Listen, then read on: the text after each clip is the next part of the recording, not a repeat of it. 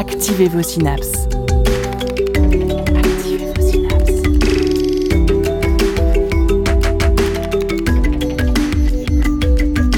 Poussez la porte du labo des savoirs et entrez dans un monde de science et d'expérience.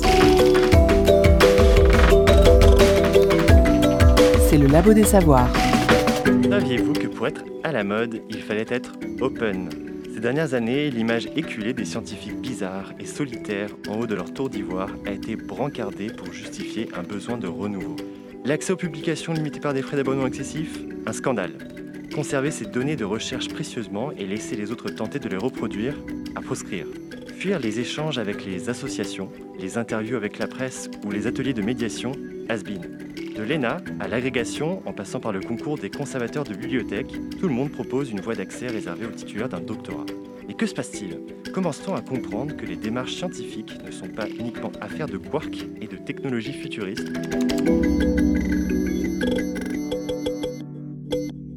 Vous écoutez le Labo des Savoirs. Bonjour à vous. Cette émission va être l'occasion d'apercevoir ces évolutions tant dans les coutumes que dans les motivations derrière les recherches scientifiques.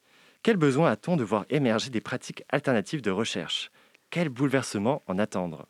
Quelles habitudes faut-il mettre en œuvre pour y arriver? De grandes questions auxquelles nous allons apporter quelques éléments de réponse aujourd'hui dans notre studio avec Amélie Beffera-Brett. Bonjour. Bonjour. Vous êtes chercheuse au laboratoire de psychologie des Pays de la Loire et membre du comité d'organisation de la conférence Solde 21, Sciences ouvertes, lentes et durables, qui aura lieu à Nantes en juillet prochain. Nous avons le plaisir d'avoir aussi à nos côtés Eva Zlotek-Zdjokevich. Bonjour. Salut Jérémy. Vous êtes chercheuse alter académique et cofondatrice de CLASC Curieux Creuset, où il est question de valoriser autrement le doctorat et de faire ouvrir les yeux sur l'expérience qu'apporte la thèse. Sans oublier Aurore Carcel. Bonjour. Bonjour. Aurore va nous proposer une excursion dans le monde de la slow science. Bienvenue au Labo des Savoirs. Attention, recherche en cours.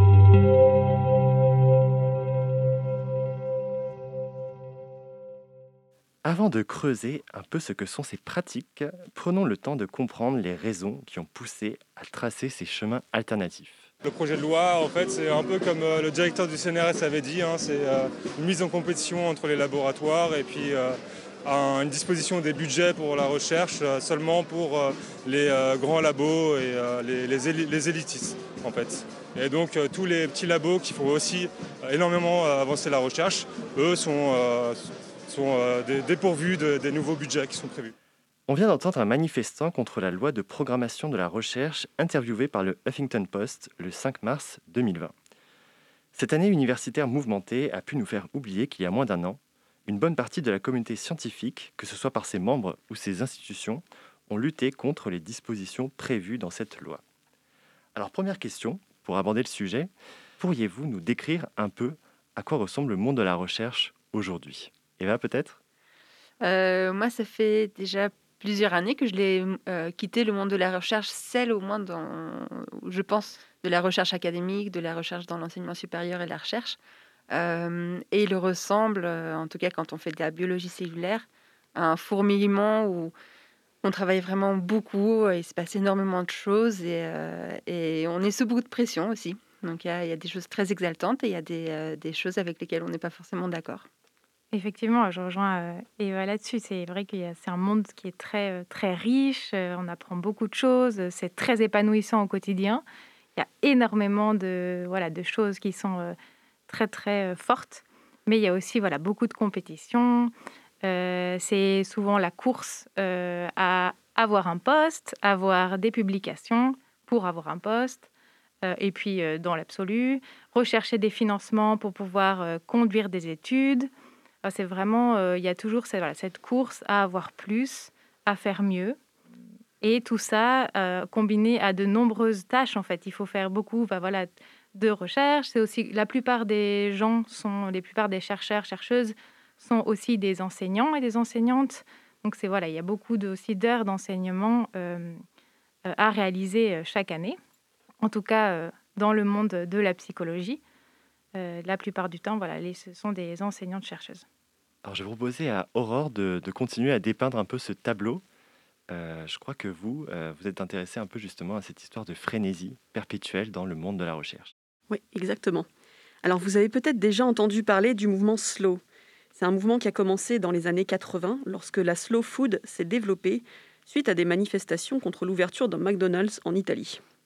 Alors aujourd'hui, on parle de slow cosmétique, slow food, slow fashion, et oui, le mouvement slow se décline sous de nombreuses formes. Cherchant à faire à la bonne vitesse aussi bien que possible, plutôt que de faire aussi vite que possible. Il s'agit de privilégier la qualité à la quantité, selon Karl Honoré dans son livre In Praise of Slow en 2004. Et la science n'est pas en reste, avec la recherche de l'excellence et toujours plus de productivité qui peut nuire au travail des chercheurs. La slow science repose sur la conviction que la science doit être un processus lent, régulier et méthodique, et qu'il ne faut pas attendre des scientifiques qu'ils apportent des solutions rapides aux problèmes de la société. La science lente soutient la recherche scientifique axée sur la curiosité et s'oppose aux objectifs de performance. L'objectif du mouvement Slow Science est de permettre aux scientifiques de prendre le temps de réfléchir et de lire. En 2010, un groupe de chercheurs anonymes allemands a publié un court document en ligne, le Slow Science Manifesto. Il s'agit d'un texte de moins d'une page dans lequel on peut lire notamment nous avons besoin de temps pour réfléchir. Nous avons besoin de temps pour digérer. Nous avons besoin de temps pour mal se comprendre les uns les autres, surtout lorsque nous encourageons un dialogue perdu entre les sciences humaines et les sciences naturelles. Nous ne pouvons pas vous dire en permanence ce que signifie notre science, à quoi elle servira, car nous ne le savons tout simplement pas encore. La science a besoin de temps. La culture scientifique qui domine actuellement est celle du publish or perish, c'est-à-dire publier ou périr. Il s'agit d'une expression qui dénonce la pression qu'ont les chercheurs à publier leurs résultats dans des articles scientifiques, toujours plus vite et toujours plus. Les scientifiques sont jugés meilleurs s'ils publient un plus grand nombre d'articles en moins de temps, et ceux qui y parviennent sont en mesure de poursuivre leur carrière. Ceux qui pratiquent et encouragent la slow science suggèrent au contraire que la société devrait donner aux scientifiques le temps dont ils ont besoin.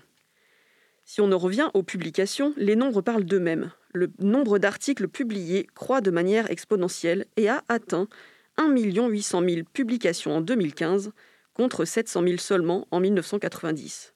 Autrement dit, tous les jours, ce sont près de 5 000 articles qui sont publiés dans les revues scientifiques.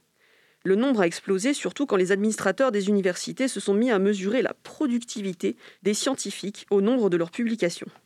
Et quand les promotions et les financements de recherche ont commencé à dépendre de ces évaluations quantitatives. C'est également à ce moment-là que se sont multipliées certaines pratiques peu éthiques, comme par exemple les publications multiples pour un même travail, autrement appelées technique du saucissonnage ou publication salami, c'est-à-dire que les résultats d'une recherche sont découpés en leurs plus petites unités publiables possibles, ou encore les articles multi-auteurs, des thèses réduites à une succession d'articles publiables, voire à des manipulations de résultats, fraude ou plagiat. Un autre problème lié à l'abondance d'articles publiés les études tombent de plus en plus vite dans l'oubli, car elles sont rapidement submergées par la prochaine vague de publications. C'est ainsi que les chercheurs et les chercheuses sont poussés à publier toujours plus et plus vite, parfois au détriment de la qualité. Des pratiques qui n'ont rien de slow et qui sont de plus en plus décriées. Alors Amélie et Eva, je vous voyais euh, beaucoup acquiescer de la tête pendant cette euh, chronique. Euh, j'ai l'impression que là, on a un, beau tableau qui justifie le besoin de renouveler les pratiques de recherche. Qu'en pensez-vous? Ah oui, tout à fait. C'est là, je pense que voilà, on aura bien résumé euh, la plupart euh, des pratiques problématiques euh, à l'heure actuelle dans la dans l'académie et effectivement qui voilà qui nous permettent vraiment de c'est la plupart de ces pratiques qui ont permis de lancer en fait différentes alternatives, enfin nouvelles pratiques de recherche. En tout cas en psycho, depuis environ 2010, les années 2010, il y a tout un tas de nouvelles pratiques qui sont mises qui sont développés pour justement euh, faire face euh, à tous ces problèmes qui ont été isolés. Et puis, il faut dire qu'il y a aussi des laboratoires qui résistent à cette pression et qui arrivent à produire euh, des résultats intéressants, de qualité, dans des conditions... Bah, il y a toujours de la pression, hein, mais c'est aussi nous-mêmes scientifiques qui nous mettons de la pression parce qu'on est souvent habité en fait par les sujets qu'on étudie. Donc euh, voilà, c'est facile de nous mettre la pression, mais on n'y va pour rien. Et il y a des laboratoires qui font de la majorité des laboratoires que moi je connais, la grande majorité des, scientifiques, euh, femmes et hommes que je connais, arrive à faire de la science malgré ses pressions, de bonne qualité, avec des belles idées et sans, sans avoir des pratiques comme le, découpage en du salami. Effectivement, ça, ça, se passe et il faut en parler. Et il faut, faut avoir des mesures pour, pour contrecarrer ces tendances-là, mais sans oublier quand même que la science il y a des personnes qui sont vraiment incroyables et que c'est une charge de travail et une passion euh, qui sont complètement débordantes et qu'il n'y a pas que du mauvais. Quoi. Alors justement, pour décrire un peu euh, ces pratiques euh, alternatives, en préparant cette émission, nous avions en tête le terme de tierce science. Et lors d'un échange avec Xavier Coadic, qui est chercheur indépendant et que nous aurons l'occasion d'entendre de nouveau dans la suite de l'émission, cette expression n'est pas passée inaperçue. Il y avait tout un, séminaire avec des différents groupes de recherche autour de la transition, l'aménagement du territoire. Et, je crois que leur thématique de, séminaire, c'était autour des communs, euh, quelque chose comme ça. Et donc, qui, nous avait invités avec euh, euh, le, collectif La Mine, avec un Y de Lyon, puis d'autres. J'étais présent. Et l'une des personnes avait fait tout un laïus après nous avoir écouté décrire ce qu'on faisait et comment on le faisait et pourquoi on le faisait. S'était senti touché par la lumière. Elle avait dit Mais ce que vous faites, c'est du tir de de recherche, tiers scientifique. Et il y avait beaucoup d'enthousiasme dans le visage et dans l'élan de cette personne et dans son discours qui, entourait tout ça. Et été un peu, un peu piquant euh, euh, avec elle, mais c'est pas grave, ça a provoqué une rencontre après qui, a euh, fait de belles choses. Mais je lui avais répondu que sa, générosité et, la pitié qu'elle nous accordait en nous traitant de tiers scientifiques me faisait beaucoup penser aux années 90 où on parlait de tiers monde et qu'à partir de milieu des années 2000, on a changé pour parler de monde en développement. Donc j'avais bon espoir que nous soyons des scientifiques en développement dans des prochain temps. Alors, euh, Eva, Amélie, en ce qui vous concerne, est-ce que vous vous reconnaissez dans un mouvement particulier? Est-ce que vous acceptez une, étiquette par rapport justement à ces pratiques alternatives que vous essayez de pousser? Moi, je me, je me reconnais dans, dans, dans, quelque chose ouais, d'alternatif, d'où l'alter euh, euh, chercheuse alter académique. Mais l'étiquette, elle reste à construire parce que c'est tellement... bon, on va en discuter, je pense, plus longuement, mais c'est tellement flou et peu reconnu, peu valorisé on a même euh, début juin avec, euh, avec l'équipe de l'atelier des jours à venir une session exprès pour réfléchir à comment on en parle en fait, comment on parle des chercheurs qui sont sortis de l'académie, de l'universitaire, qui ne sont pas à l'industrie non plus. Euh, est-ce qu'on dit chercheur indépendant, chercheur autonome C'est pas vrai parce que dans l'académie on est autonome aussi. chercheur alter académique, ça clash. Donc ouais, on se reconnaît, mais effectivement l'étiquette elle n'est pas encore écrite. Je pense aussi qu'il y a plusieurs niveaux de sciences euh, alternatives, entre guillemets. Il y a vraiment bah, voilà, les chercheuses et chercheurs qui sont carrément sortis de l'académie et qui, qui développent vraiment euh, d'autres choses vraiment très euh, bah, vraiment à côté. Et puis, il y a aussi un changement de l'intérieur et pas mal de chercheuses et chercheurs qui essayent de faire changer les choses aussi dans les pratiques et dans la réflexion de ce qu'est la science, comment on la fait, comment on la produit, et aussi dans les pratiques très concrètes. Quoi. Par exemple, euh, euh, bah, il y a eu, Aurore, on a parlé tout à l'heure, euh, un ensemble de problèmes, notamment bah, voilà, la réplication des résultats. Est-ce qu'un résultat, on va le retrouver ou non lorsqu'on a mené une étude? Et par exemple, une pratique toute simple pour pallier à ça, ça va être de décrire un maximum la méthodologie, de euh, pré-enregistrer son étude, donc, d'écrire vraiment toutes les hypothèses, toutes les analyses qu'on va faire avant euh, de mener l'étude. Et euh, ça, ça peut être des petits, je dirais, changements, enfin qui sont en fait des gros changements, je ne vais pas dire petits, mais qui sont mis en place vraiment dans le milieu académique et qui peuvent voilà, influencer et modifier ce processus-là. Mais voilà, tout ça pour dire qu'à mon avis, il y a vraiment plusieurs vitesses, plusieurs niveaux de modification de la, science à l'heure actuelle en 2021. Alors, on, viendra justement en dernière partie sur euh, un peu ces pratiques euh, concrètement, comment elles, se déroulent. Mais j'ai l'impression que dans votre réponse, il y a la question de qui met en œuvre ces changements, en fait, des acteurs. À l'heure actuelle, euh, est-ce que vous auriez un peu une vision sur quels sont les acteurs principaux qui poussent en fait ces, alternatives-là? N'y a pas vraiment euh, d'acteurs principaux, il y a vraiment une multitude d'acteurs et d'actrices euh, euh, très différents. Mais effectivement, il y a des personnes qui sont fonctionnaires au sein de l'académie, qui peuvent se le permettre, mais qui néanmoins, il faut quand même dire que même si, s'ils sont fonctionnaires et elles sont fonctionnaires, le fait de dédier une partie de leur temps à ces activités dites tierces, qui ne rentrent pas très clairement dans comment ils vont être évalués au sein de l'académie, au sein du monde universitaire, euh, ils prennent sur leur temps euh, professionnel pour faire autre chose et ils n'ont pas la garantie, voire parfois ils ont la garantie de ne pas être valorisé pour tout ce temps-là. Donc il faut leur rendre ça. Il y a des chercheurs, chercheuses qui sont sortis de l'académie et qui euh, essayent de, faire de l'intermédiation euh, scientifique sur le terrain, mais il y a aussi des acteurs sur le territoire, des agents territoriaux, des élus, qui comprennent quel intérêt ça peut avoir d'avoir plus de réflexivité, d'avoir des outils d'analyse, d'évaluation. Il y a des hum, acteurs associatifs, j'en ai parlé, euh, et puis il y a des citoyens, citoyennes, en fait, qui, euh, qui, ont cette démarche assez naturellement entre eux et qui voient le sens euh, d'utiliser certains des outils scientifiques de la recherche pour, pour faire avancer leur cause, pour mieux comprendre ce qu'ils font. Donc c'est vraiment une multitude d'acteurs et actrices. C'est intéressant que vous évoquiez les, citoyens et les citoyennes parce qu'on on a l'impression que ces, initiatives, elles cherchent à réintégrer l'activité scientifique dans un tout beaucoup plus vaste et euh, cela amène justement à plus d'interactions avec d'autres entités que dans le milieu académique classique. Donc vous l'avez dit, les associations, les citoyens, mais aussi les entreprises ou les collectivités. Et ces entités n'ont pas forcément une idée très claire de ce qu'est la recherche. C'est ce que nous explique Florence Siena, qui est responsable de la recherche participative à l'Université de Lille. Ces activités de recherche sont notamment menées au travers de la Boutique des sciences, qui est un dispositif de mise en relation entre associations et laboratoires en vue de mener des projets, des recherches-actions collaboratives. Par recherche-action, on entend le fait pour les scientifiques de ne pas être dans la simple observation d'un terrain d'étude, mais d'y contribuer pleinement. Alors son rôle là-dedans, accompagner les discussions entre les parties prenantes. Là-dessus, pour l'accompagnement, ben, déjà l'idée c'était de réunir toutes les personnes et on a vu que euh, l'association, elle avait une attente extrêmement forte. La recherche ne va pas forcément pouvoir répondre à tout. Et donc là, c'est une négociation en fait. On, essaie d'organiser entre les acteurs une négociation euh, euh, bienveillante avec voilà, une écoute assez forte pour voir ce qui est possible dans la recherche et ce qui n'est pas possible. Alors, est-ce si simple de mener cette négociation?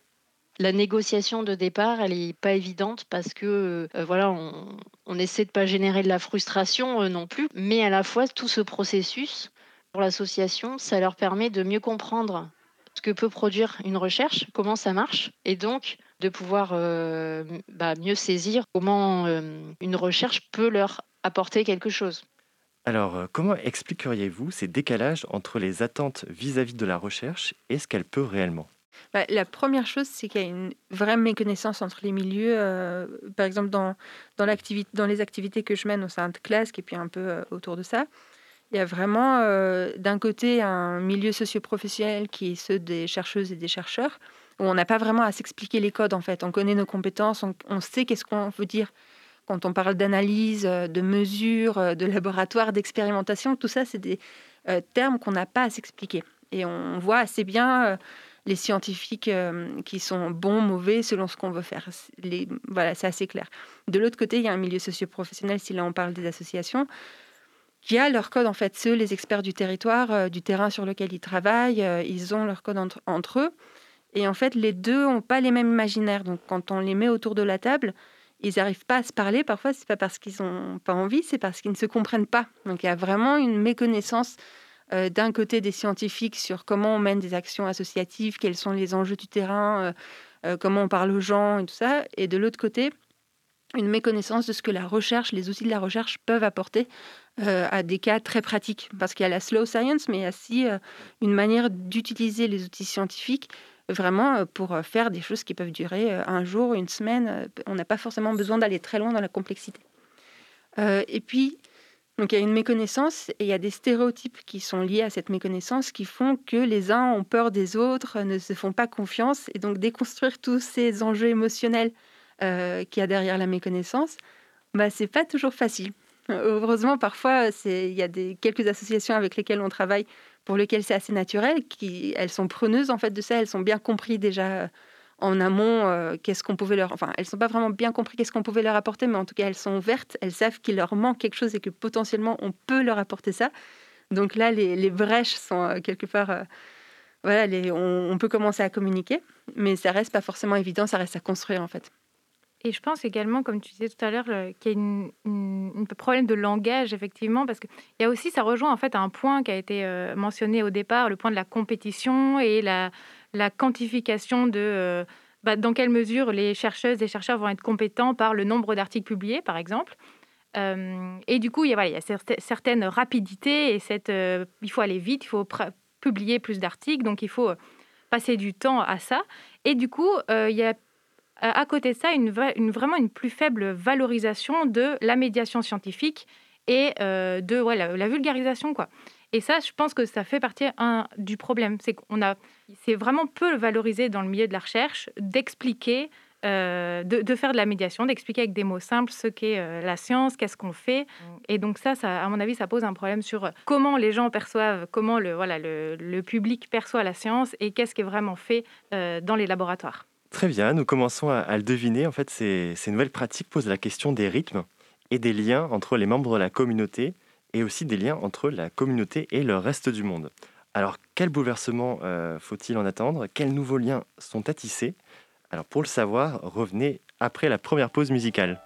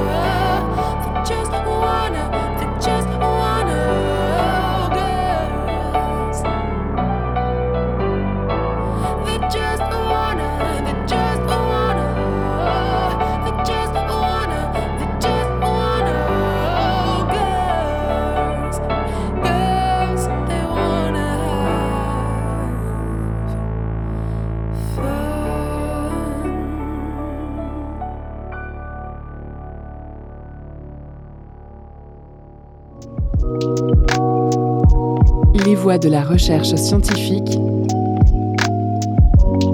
au Labo des Savoirs. C'était Margot Simone, Les filles veulent s'amuser. Et les chercheurs, que veulent-ils? Et les chercheuses, que veulent-elles? Aujourd'hui, au Labo des Savoirs, on parle de sciences peu académiques avec nos deux invités, Amélie Befarabret et Eva Zlotek-Zlotkevich.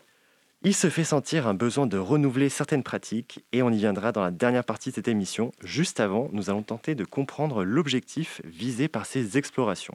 Évoquons dans un premier temps l'accueil de ces nouvelles pratiques. Nous avons pu en discuter avec Olivier Bernet, astrophysicien au CNRS et membre du collectif Labo 1.5. En près de deux ans, ce collectif a mis sur pied un outil permettant la mesure de l'empreinte carbone d'un labo. L'objectif permettre une estimation objective de l'impact sur l'environnement de l'activité de recherche et constituer une base de données pour bien sûr lancer des discussions. Alors comment cette démarche a-t-elle été reçue? Il y a un accueil très positif euh, de la part d'un grand nombre de collègues qui sont aussi sensibles à ces questions-là. Il y a un accueil qui parfois a pu être plus mitigé de la part euh, d'autres collègues qui considèrent que dans la mesure où la recherche représente une fraction infime des émissions, il n'est pas tellement important de, se pencher sur cette question-là, par exemple. Hein. ça, c'est quelque chose qu'on a, pu, qu'on a pu ressentir il faut, aussi, euh, il y, a une intersection avec quand même la pandémie et, elle est intéressante parce que le sentiment qu'on a quand même, c'est que les choses ont un peu changé dans l'esprit des gens. Euh, quand on a commencé ça, euh, un certain nombre de collègues nous prenaient quand même un petit peu pour des rigolos et puis nous disaient ah bah oui mais bon vous comprenez, on va pas arrêter de faire des conférences, c'est pas possible, c'est pas possible de faire de la visioconférence, de tout passer en visioconférence. Et puis euh, euh, finalement, on s'est rendu compte hein, par la force des choses que bien si, il y a une capacité d'adaptation qui est très grande. Ça, je pense que c'est un enseignement de cette euh, pandémie. Une capacité d'adaptation dans la recherche qui est très grande et qui a permis de passer un très grand nombre d'activités en, en visioconférence. Alors l'idée, c'est pas de dire qu'il faut tout faire en visioconférence maintenant, hein, mais c'est que en revanche, l'argument euh, selon lequel euh, il est impossible de changer les choses, en fait, on voit que ça ne dépend euh, que du contexte ou des, ou des volontés de chacun pour que, pour que les, choses, les choses changent. Alors les collègues, c'est une chose, les institutions, c'en est une autre. Qu'en est-il sur ce terrain-là? En effet, on a, pu obtenir finalement un, soutien des institutions, en particulier de l'INRAE et du CNRS, qui ont décidé de, en tout cas de, faire un certain nombre d'efforts pour euh, que par exemple l'outil GES 1.5 soit compatible avec un certain nombre d'outils euh, du CNRS. Euh, et puis ils ont communiqué également hein, sur le, fait que GES 1.5 était un outil qui était à disposition des laboratoires et des directions d'unité, direction de laboratoire pour pour faire euh, une estimation de leur empreinte carbone. Donc il y a eu un soutien, je dirais, à la fois logistique, euh, technique euh, et puis aussi en termes de, communication. Donc c'est quelque chose qui est important. Et puis en ce qui concerne la reconnaissance et la légitimation, elle est venue aussi par la création d'un ce qu'on appelle un groupement de recherche, hein, qui est une, une structure, euh, une, structure administrative euh, qui permet euh, à un certain nombre de membres de la communauté académique de contribuer aux activités de recherche de Labo 1.5 et de déclarer officiellement le temps qu'ils y consacrent comme faisant partie de leur, eh bien, de leur profession. Alors comment convaincre les scientifiques de faire évoluer leur méthode de travail? Quelles incitations? Alors je pense tant aux, aux collègues qui doivent changer leur, leurs habitudes de travail, ou aux tiers comme les associations ou les entreprises qui doivent aussi réviser leur, regard. Peut-être que, Amélie, vous voulez commencer euh, sur les pratiques? Euh, Surtout pour la question des, collègues en, au sein de l'académie euh, à l'heure actuelle, je pense qu'il y a plusieurs leviers possibles. Déjà, le fait de rendre l'ensemble de ces pratiques, enfin pas alternatives, mais l'ensemble de ces nouvelles pratiques de recherche, le fait de les rendre les plus faciles d'utilisation possible.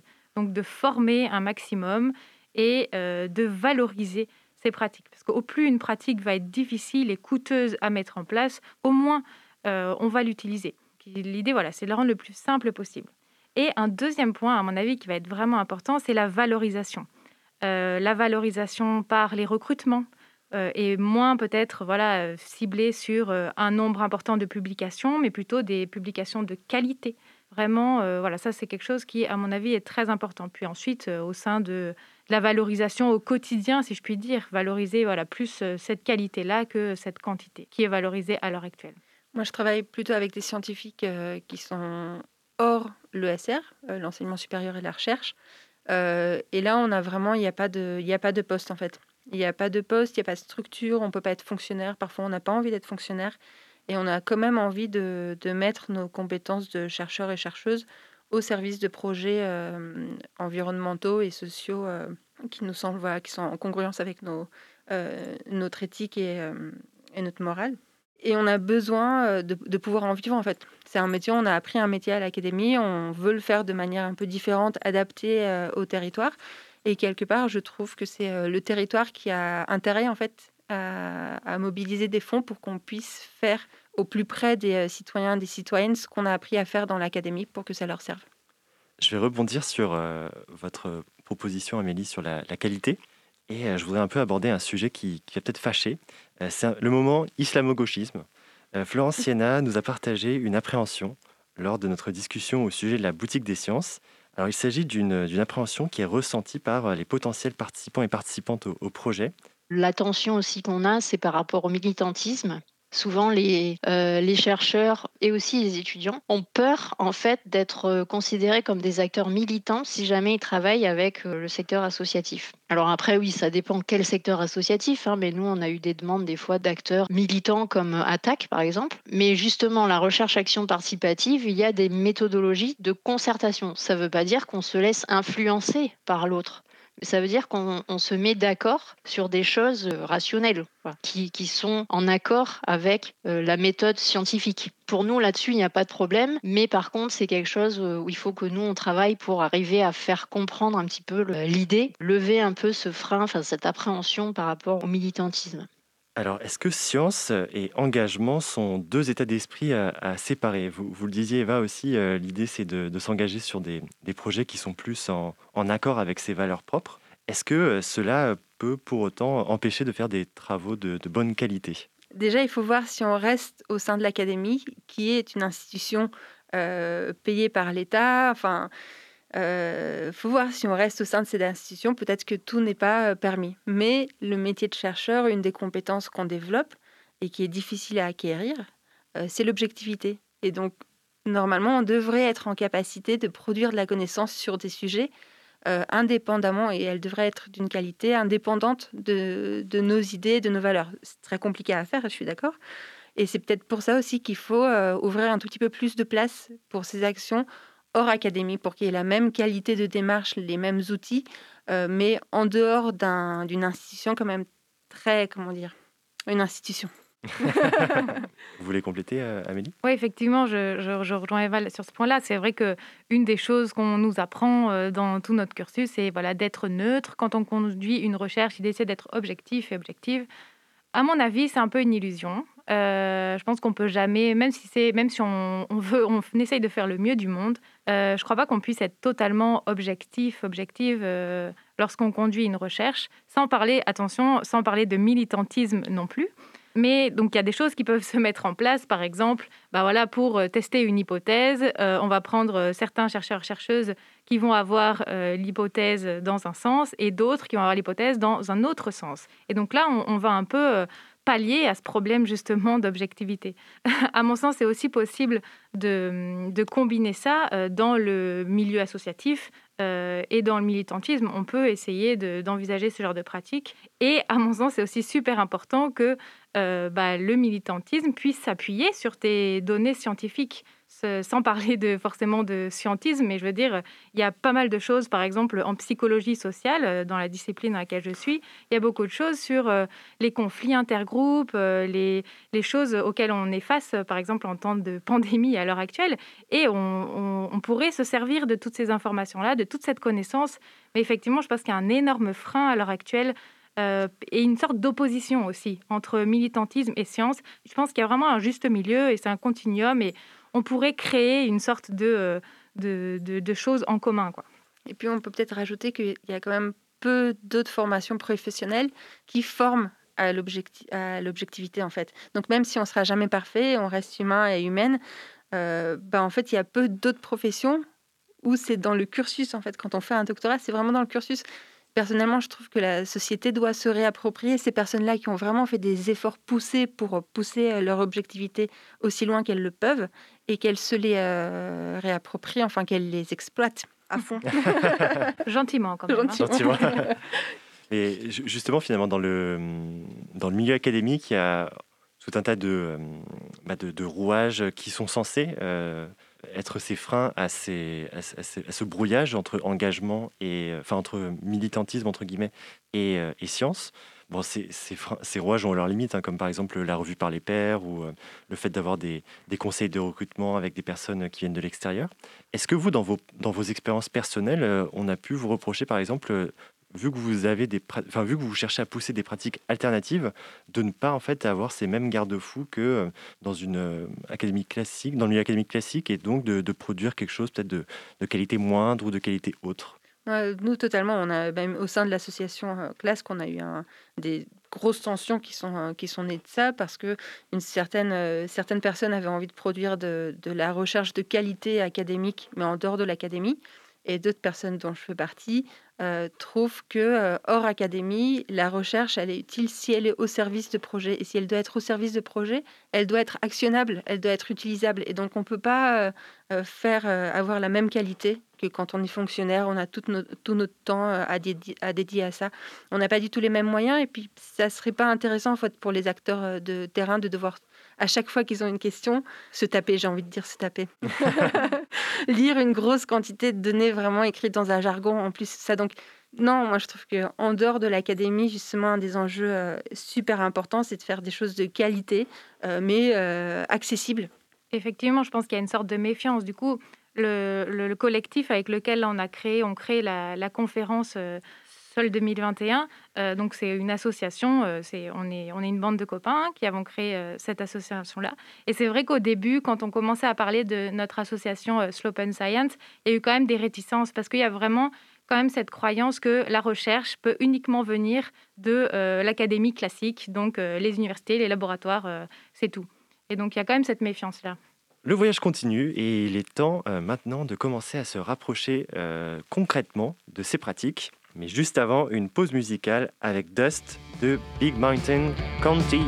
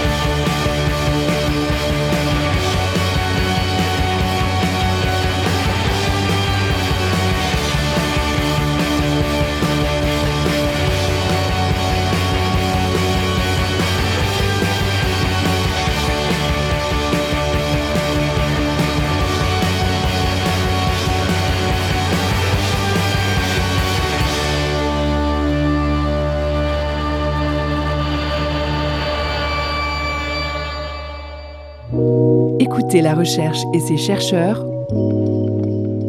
au Labo des Savoirs.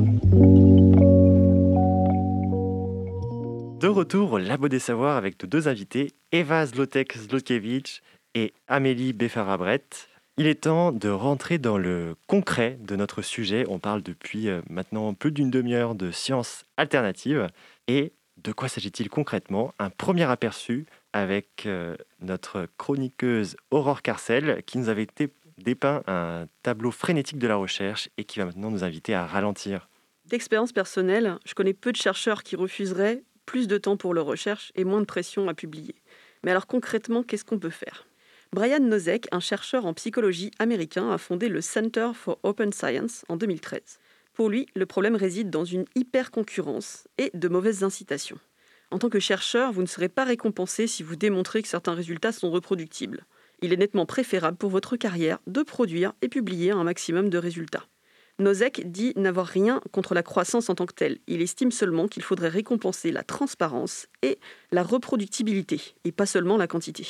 Et justement, en préparant ce sujet, je suis tombée sur deux initiatives qui m'ont semblé intéressantes. Et bien sûr, la liste n'est pas exhaustive. Science Matters est un réseau intégralement numérique qui a été lancé en 2016. L'idée, c'est que les chercheurs ne devraient pas avoir à attendre avant de publier leurs résultats. Leur mot d'ordre Stories can wait, science cannot. Les histoires peuvent attendre, la science ne peut pas. Sur ce réseau, les scientifiques peuvent publier leurs observations qui sont vérifiées dans un premier temps et ensuite revenir compléter leurs données par de nouvelles observations, des hypothèses ou encore des données répliquées. Ainsi, pas besoin d'attendre que les pièces s'intègrent dans un grand tableau ou une thèse raffinée. Selon le créateur de la plateforme, le professeur Lawrence Rajendran, cela devrait permettre à la communauté scientifique de prendre connaissance des observations de base, mais aussi de venir compléter les travaux d'autres chercheurs. C'est également un système qui pourrait permettre de contrer les fraudes. En effet, les chercheurs seraient moins tentés de manipuler des données pour qu'elles aillent dans le sens de leurs hypothèses. Sur cette plateforme, pas besoin d'être un académicien pour soumettre des observations. Lawrence Rajendran estime que les pays émergents abritent un important potentiel de chercheurs compétents, susceptibles de contribuer au réseau scientifique numérique avec des observations individuelles. L'article final pourrait être écrit par d'autres, mais des personnes non diplômées pourraient participer au recueil de données. À terme, cela induirait une diversification du métier de chercheur et une meilleure reproductibilité. Selon lui, certains scientifiques sont doués pour voir le grand tout, ce sont des découvreurs nés. D'autres sont au contraire des vérificateurs méticuleux. Chacun devrait faire ce qui lui convient et avoir droit à de la reconnaissance pour cela. La deuxième initiative qui m'a interpellée s'appelle Science in Transition, la science en transition. Elle a été lancée en 2013 par des chercheurs néerlandais qui pensent que la science a besoin d'une réforme fondamentale. Selon eux, la science est devenue un système autoréférentiel où la qualité se mesure principalement par le nombre de citations ou de référencements et où la pertinence sociétale est sous-évaluée. Leur but est de lancer une large discussion pour explorer la situation de la recherche académique actuelle et les possibilités d'amélioration de ce système. Alors concrètement, ils organisent des meetings, ils participent à des congrès et à des groupes de réflexion dans le but de proposer des recommandations. Les thématiques abordées sont variées, telles que l'image de la science, la confiance du grand public dans la science ou encore la qualité des études scientifiques. En 2017, un groupe de réflexion a proposé de nouvelles suggestions pour l'évaluation des chercheurs dans un but d'embauche, de titularisation ou encore de promotion. Parmi ces propositions, la contribution aux besoins de la société devrait être un des objectifs importants de la recherche. Toujours selon ce groupe, on devrait récompenser la publication et la communication de toutes les recherches de manière complète et transparente, quels que soient les résultats, positifs ou négatifs, ainsi que la recherche ouverte, ou open science. Enfin, le financement d'idées qui sortent des sentiers battus devrait être valorisé. De nombreuses initiatives se multiplient un peu partout dans le monde, dans tous les domaines de recherche, que ce soit dans les sciences naturelles ou les sciences humaines. Un besoin de se reconnecter à la société, de s'éloigner de la pression à la publication et de la folle course au projet et au financement. Toutes ces propositions partent d'un même constat. La recherche scientifique a besoin de ralentir. Merci beaucoup, Aurore. Alors, Amélie, comme vous nous l'avez dit, vous êtes bénévole au sein de l'association Slope and Science. Donc, euh, on retrouve euh, certains mots-clés euh, cités, par, Aurore. Et donc, cette association organise la conférence Solde 21, donc conférence pour une science ouverte, lente et durable, qui se tiendra à Nantes en juillet prochain. Est-ce que vous pourriez nous, dire un peu plus bah, comment est-ce qu'on peut faire évoluer euh, ces pratiques pour aller vers une science plus ouverte, plus lente, plus durable, j'imagine en, résonance avec euh, ce que vient de nous, présenter euh, Aurore? Oui, tout à fait. C'est vraiment en résonance à ce que vient de dire Aurore. Surtout la, notion de, donc, de reproductibilité, avec cette idée de l'idéal de, quand on fait de la recherche, c'est que nos résultats soient reproductibles, c'est-à-dire qu'on trouve un effet une fois et on va essayer, on va tester une nouvelle fois pour voir si on retrouve cet effet. On va dire qu'un effet il est robuste si on va le retrouver plusieurs fois, on va observer plusieurs fois le même effet. et donc pour améliorer cette reproductibilité-là, on va pouvoir mettre en place plusieurs choses, notamment la transparence. Donc la transparence dans l'accès au matériel, donc tout ce qui nous a fallu pour mettre en place l'expérience, tout notre, euh, voilà, notre matériel expérimental, l'accès aux données. Ça peut paraître euh, assez euh, naturel quand on en parle comme ça, mais il faut savoir que c'était une pratique vraiment peu connue, peu réalisée, et encore maintenant, ça l'est de plus en plus, hein, mais c'est pas encore à 100%. Euh, l'idée de partager les données. On va conduire une expérience sur euh, des animaux humains ou non humains euh, ou sur d'autres choses. et on va rendre accessibles en fait ces données-là. Donc notamment sur, tout à l'heure, Aurore a parlé du Center for Open Science. En découle une plateforme OSF qui permet justement, Open Science Framework, qui permet de déposer ces données. Il y a aussi d'autres plateformes qui existent.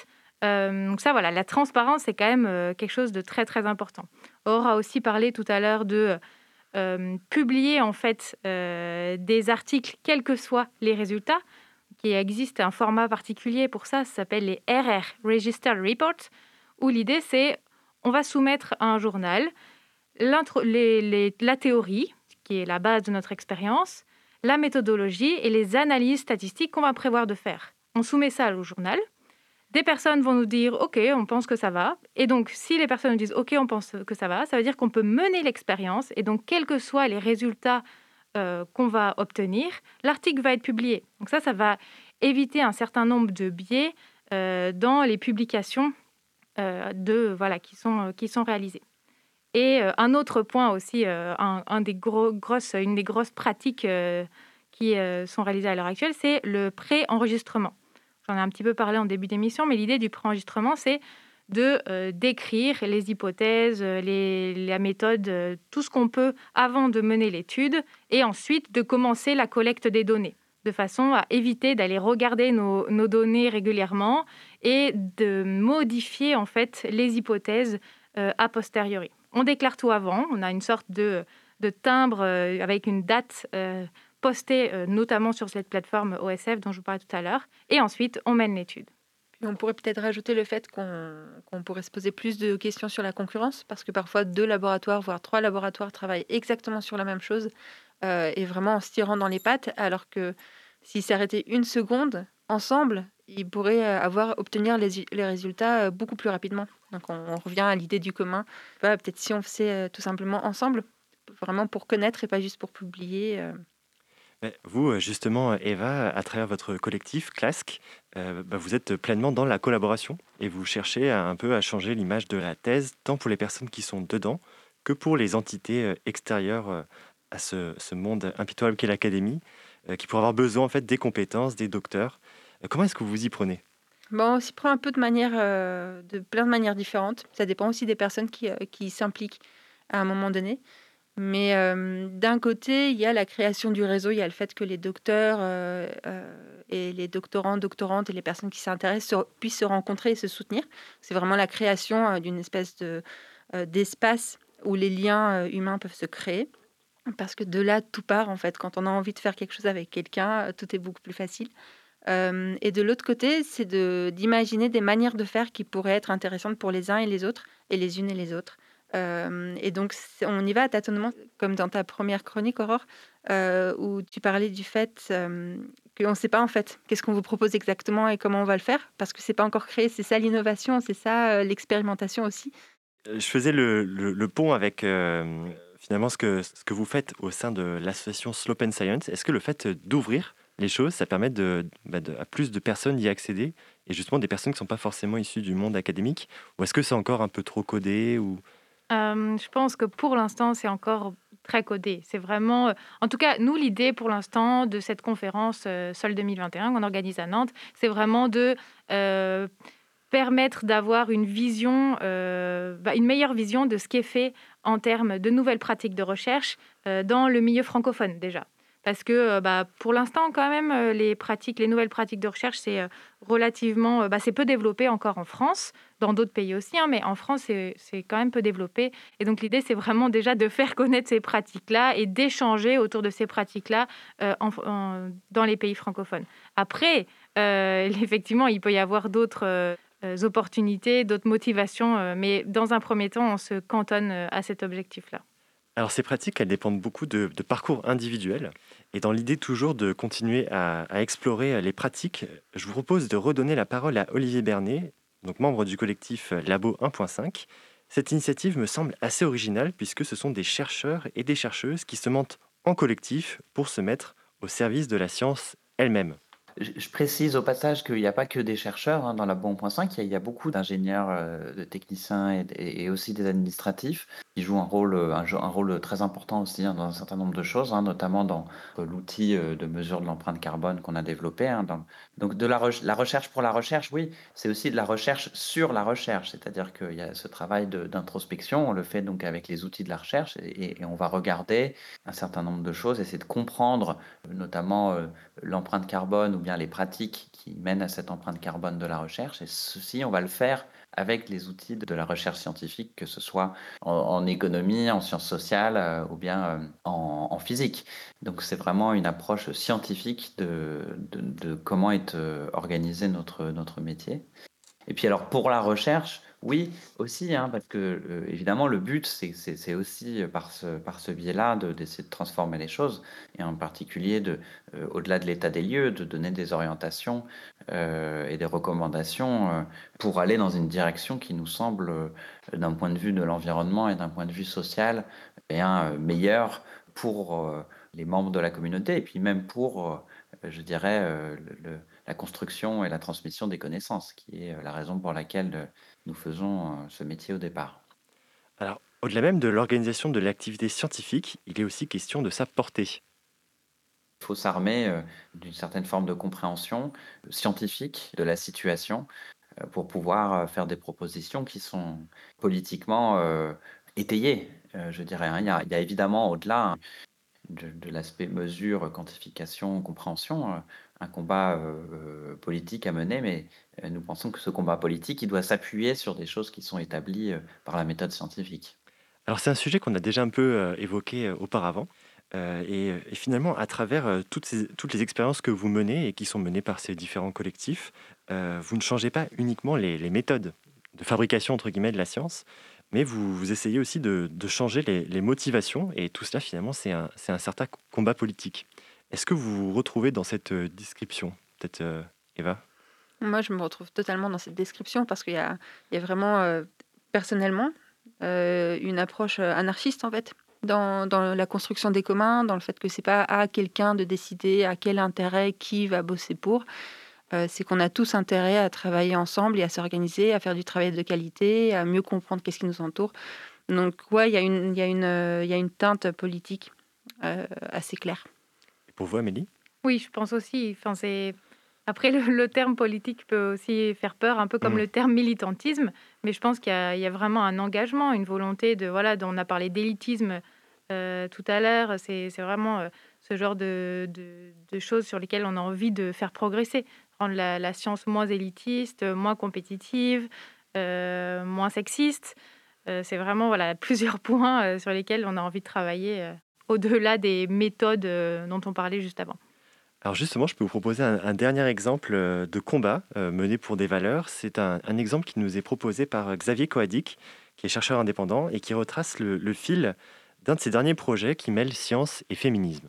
Parce qu'il y avait des, précédents et un contexte, il y avait du hackerspace, euh, des, personnes qui viennent, des communautés pratiques, des ateliers qui étaient plus ou moins éloignés de, ces questions-là, mais on, a fait pas mal d'ateliers sur sciences, techniques et, féminisme, le rapport au corps, euh, aux soins depuis 2015-2016. Euh, Donc voilà, c'est pas ex nihilo, et puis il y a eu cette rencontre avec le Prakash Lab l'année dernière, au, mois de, septembre, il me semble, le labo de bioingénierie, et dans un groupe de travail dans lequel j'étais, euh, deux des, personnes présentes, euh, deux femmes, ont proposé qu'on euh, traite la question.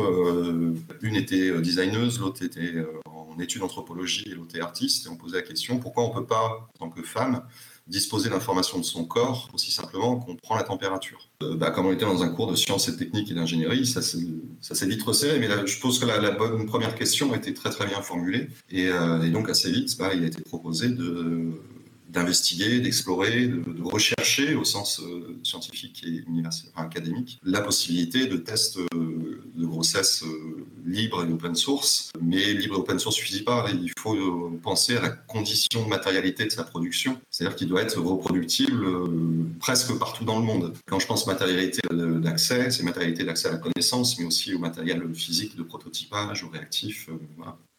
Alors finalement, aller sur ces tableaux de, sciences en, lien avec des, combats peut-être un peu plus engagés, est-ce que c'est une façon de renouveler les, sujets de recherche? Est-ce que c'est aussi une façon de faciliter euh, euh, l'accès et l'étude de sujets qui sont ignorés euh, s'il n'y a pas cette volonté derrière.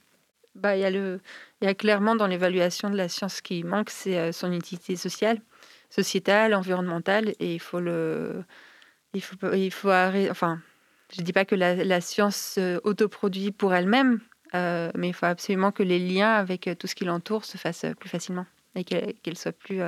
En, gros, les citoyens et les citoyennes payent pour la science, pour l'académie, pour le développement aussi des compétences qu'on développe pendant un doctorat et une carrière scientifique. Et en gros, elle ne récupère pas assez sur son investissement.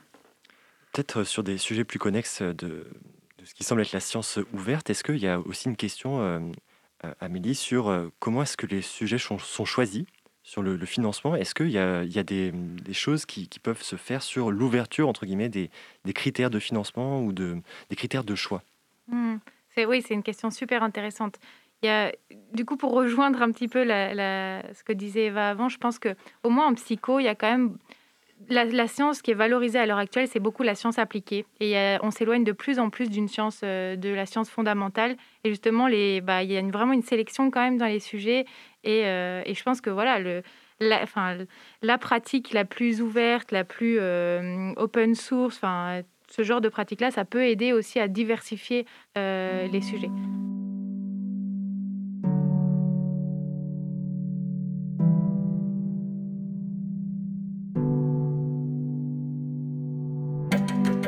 Je ne sais pas pour vous à l'autre côté du micro, mais pour ma part, je sors de cette émission très enthousiaste à l'idée de voir des collectifs expérimenter et construire des pratiques alternatives et très curieux d'en découvrir plus, tellement elles sont fourmillantes et surprenantes. Merci encore à Amélie Befarabret et à Eva Zlotek-Zlokevich de nous avoir éclairés aujourd'hui. Merci aussi à Olivier Bernet, Xavier Coadic et Florence Siena pour le partage de leurs expériences. Merci à Aurore Carcel de nous avoir suggéré comment ralentir et merci à Dunia 16 à la réalisation. On se retrouve la semaine prochaine sur les ondes et pour les plus pressés, nos contenus sont accessibles dès maintenant sur le www.labodessavoir.fr ou sur votre application de podcast préférée. Merci et à la semaine prochaine.